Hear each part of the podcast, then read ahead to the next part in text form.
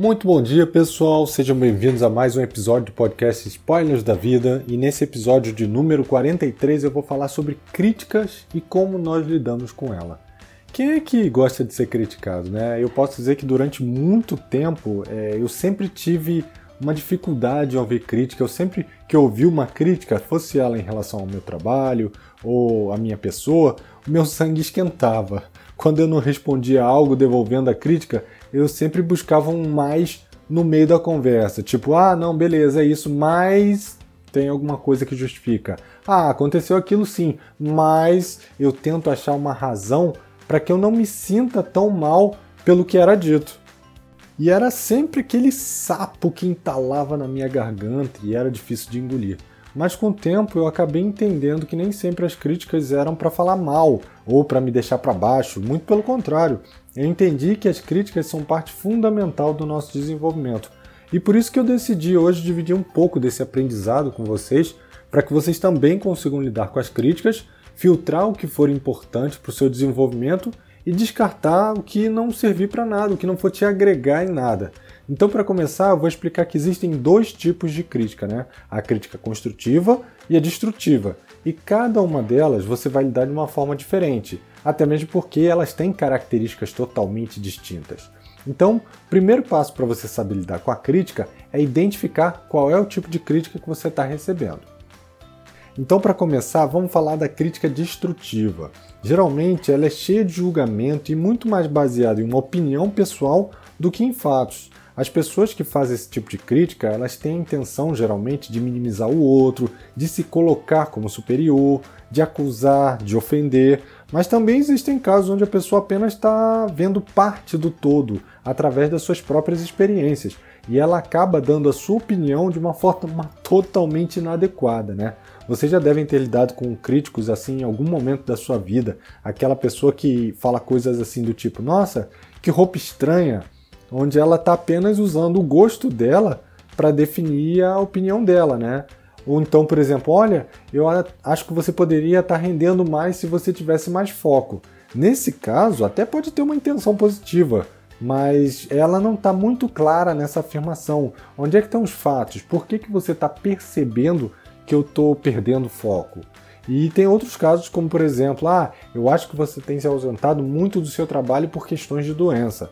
Além de totalmente antipática e estranha essa afirmação, ela ainda traz um julgamento em relação à pessoa, como se estivesse realmente tentando fugir do trabalho e não tratando de um problema de saúde. E tem muitas outras. Eu poderia até continuar falando aqui o dia todo, mas o importante é que o que você pode fazer para lidar com esse tipo de crítica sem querer jogar a pessoa pela janela. Então vamos lá, o primeiro passo, e talvez seja o mais importante, é manter o seu autocontrole.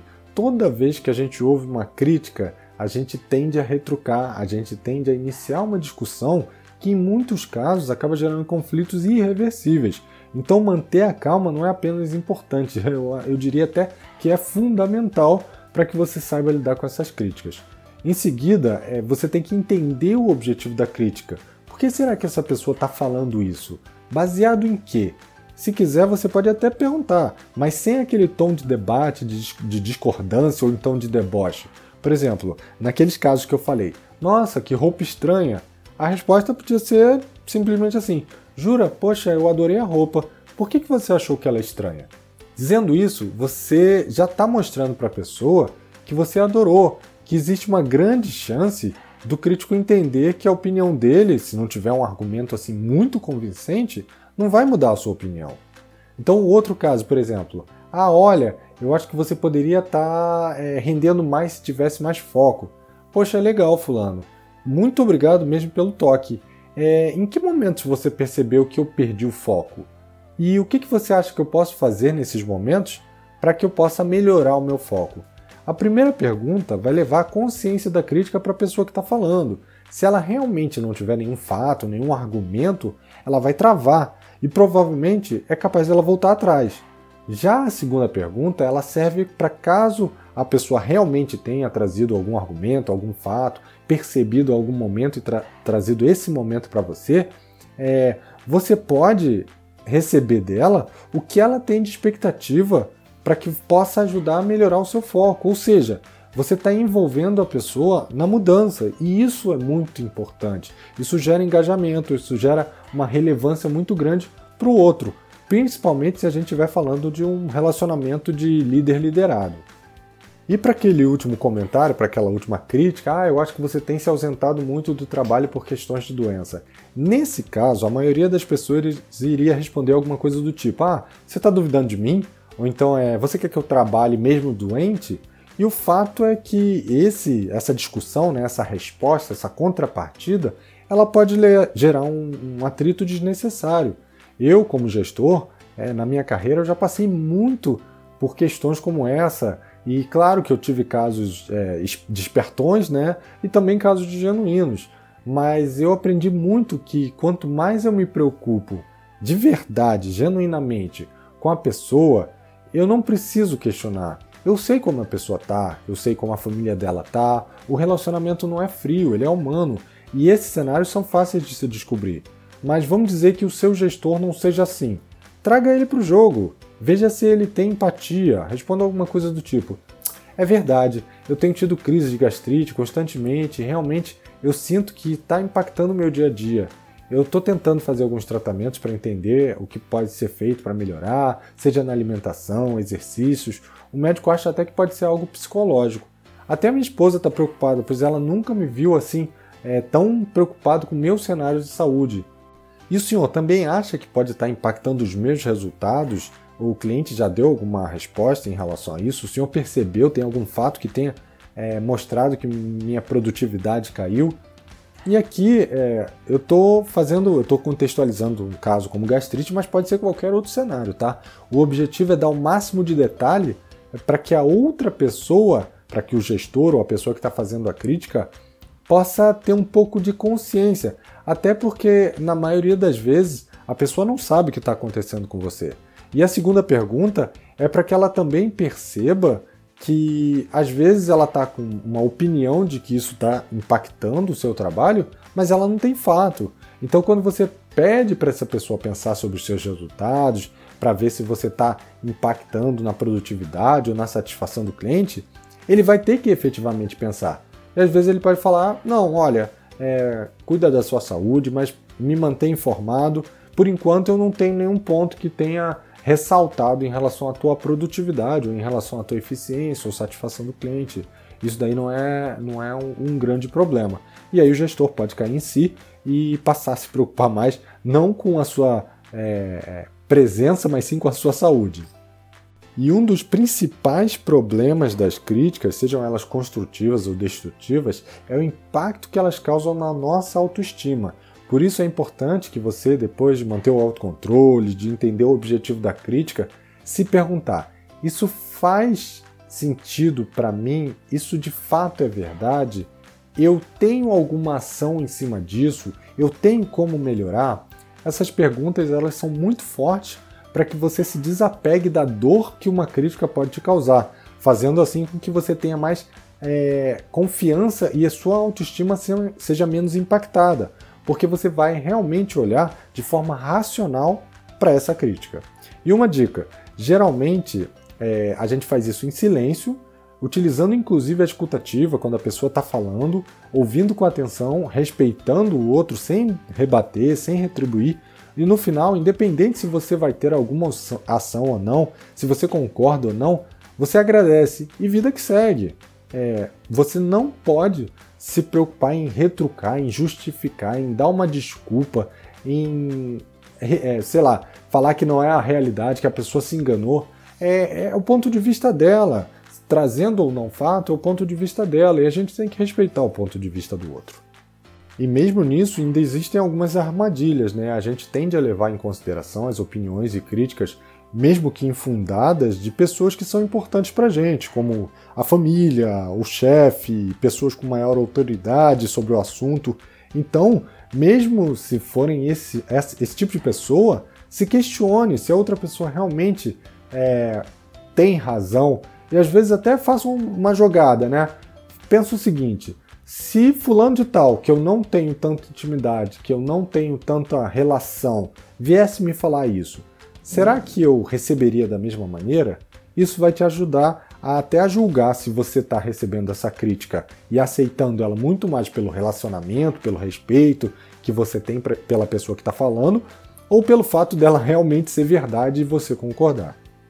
E agora vamos falar um pouquinho das críticas construtivas, que são aquelas que trazem alguma nuance relevante ao seu autodesenvolvimento e elas geralmente têm o objetivo de moldar comportamentos que não estejam adequados, ou seja, que estejam prejudicando os relacionamentos, seu desempenho, sua produtividade, é, seja relacionamento pessoal ou até no trabalho. Geralmente, essas críticas nas empresas elas aparecem no momento do feedback, né? E se você tem medo de feedback, pode ter certeza que é porque em algum momento, ao invés de receber um feedback, você recebeu um feedback, né? Que são aquelas críticas que não têm intenção nenhuma de te desenvolver, mas só de te jogar para baixo. Mas elas não estão é, presas ao feedback formal, elas podem ser dadas a qualquer momento. O importante é que a pessoa do outro lado se preocupe em como você vai receber isso e use isso para o seu desenvolvimento, para você entender o que, que pode ser melhorado do seu comportamento e dos seus resultados. E por mais que elas sejam construtivas, é, que o objetivo seja de evolução, a verdade é que na maioria dos casos a gente continua tão reativo quanto as críticas destrutivas. Então, para começar, o primeiro ponto é saia da defensiva. Hum, é, para receber críticas construtivas, é muito importante que você não se sinta perseguido, que você entenda a crítica, o objetivo, o que isso pode te trazer de benefício.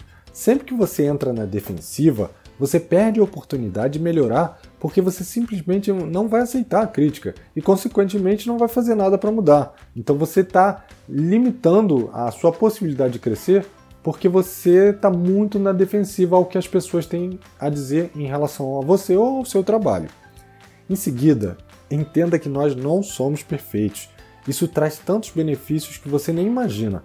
Mas aqui, nesse ponto, o principal é que você vai saber ouvir o que os outros têm a dizer sobre você e como você poderia melhorar. Olha que coisa fantástica. Fora isso, ainda tem a questão da autocobrança, né, que diminui muito. Você para de tentar agradar tudo e a todos e pensa mais na sua evolução através do feedback.